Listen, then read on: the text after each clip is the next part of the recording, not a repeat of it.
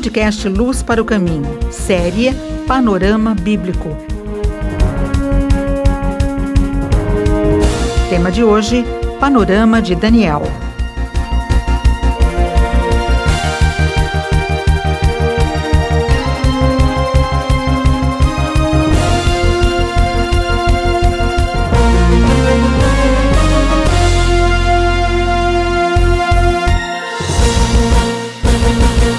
Nós estamos tratando com você sobre panorama bíblico, não exaustivamente, mas pegando um ou dois livros de cada categoria principal na divisão dos livros da Bíblia.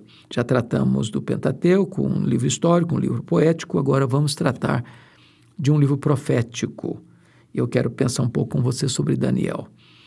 Daniel eh, foi um dos uh, jovens levados por Nabucodonosor na sua primeira invasão em Jerusalém, ou primeiro cerco, melhor dizendo, no ano 606. Ele era da classe rica, da nobreza, da aristocracia, e Nabucodonosor, juntamente com Daniel, levou outros jovens que estudaram, que foram preparados nas melhores escolas da Babilônia, aprendendo as ciências da Babilônia, para ocuparem funções estratégicas na Babilônia.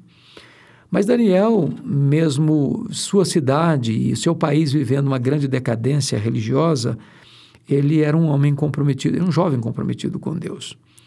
E ele tinha lá universidade de graça, comida de graça, com promessa de, na conclusão do curso, ocupar postos relevantes e de grande destaque no cenário nacional do grande e poderoso Império Babilônico.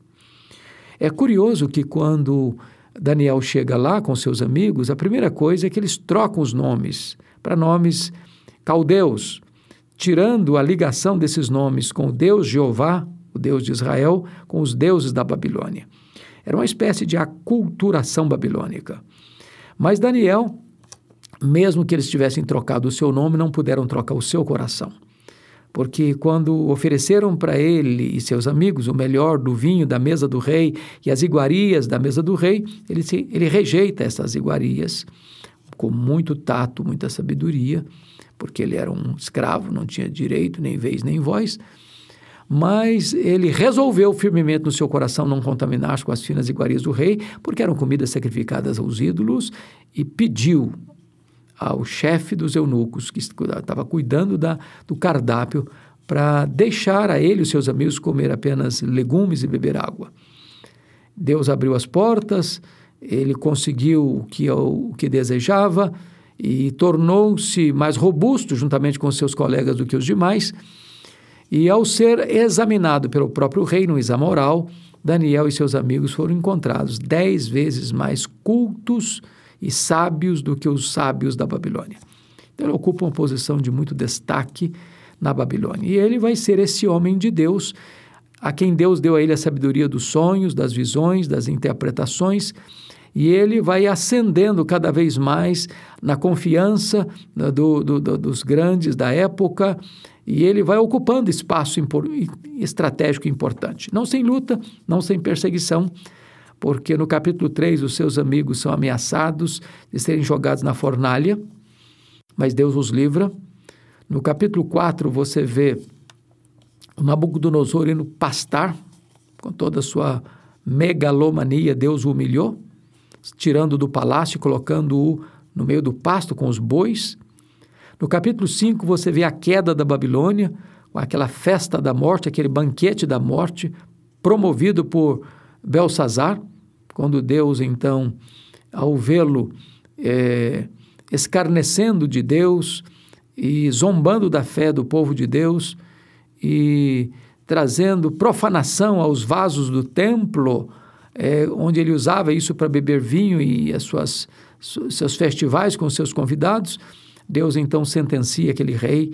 Naquela mesma noite ele morre e Dario Grande toma a Babilônia, assume o governo da Babilônia, o governo medo-persa, e Daniel eh, prossegue na sua influência, porque o Império Babilônico caiu, mas Daniel continuou de pé, influenciando o próximo império. Ele enfrentou é, duas coisas. Primeiro, ele foi condecorado como um dos governadores para fiscalizar os 120 sátrapas. A corrupção já era uma realidade naquele tempo. Daniel era íntegro, foi perseguido, mas Deus o livrou da cova dos leões e ele foi mais honrado ainda, o seu Deus foi mais exaltado ainda. Então, Daniel tem essa trajetória histórica de sucesso, de não transigir com valores absolutos, e Deus ainda vai usá-lo a partir do capítulo 7 até o capítulo 12 para ter uma visão escatológica do fim, onde ele tem a visão é, do anticristo que vai ser derrotado, a visão da segunda vinda de Cristo, da ressurreição dos mortos e dos galardões que hão de seguir aqueles que a muitos conduzirem à justiça. É um livro fascinante, é um livro tanto histórico quanto profético. É, o Apocalipse do Antigo Testamento e vale a pena você conferir a leitura deste livro, o exame deste livro fascinante, cujas lições são tão ricas e tão oportunas para a nossa geração. Deus abençoe sua vida e até breve, se Deus quiser. Você ouviu o podcast Luz para o Caminho com Hernandes Dias Lopes.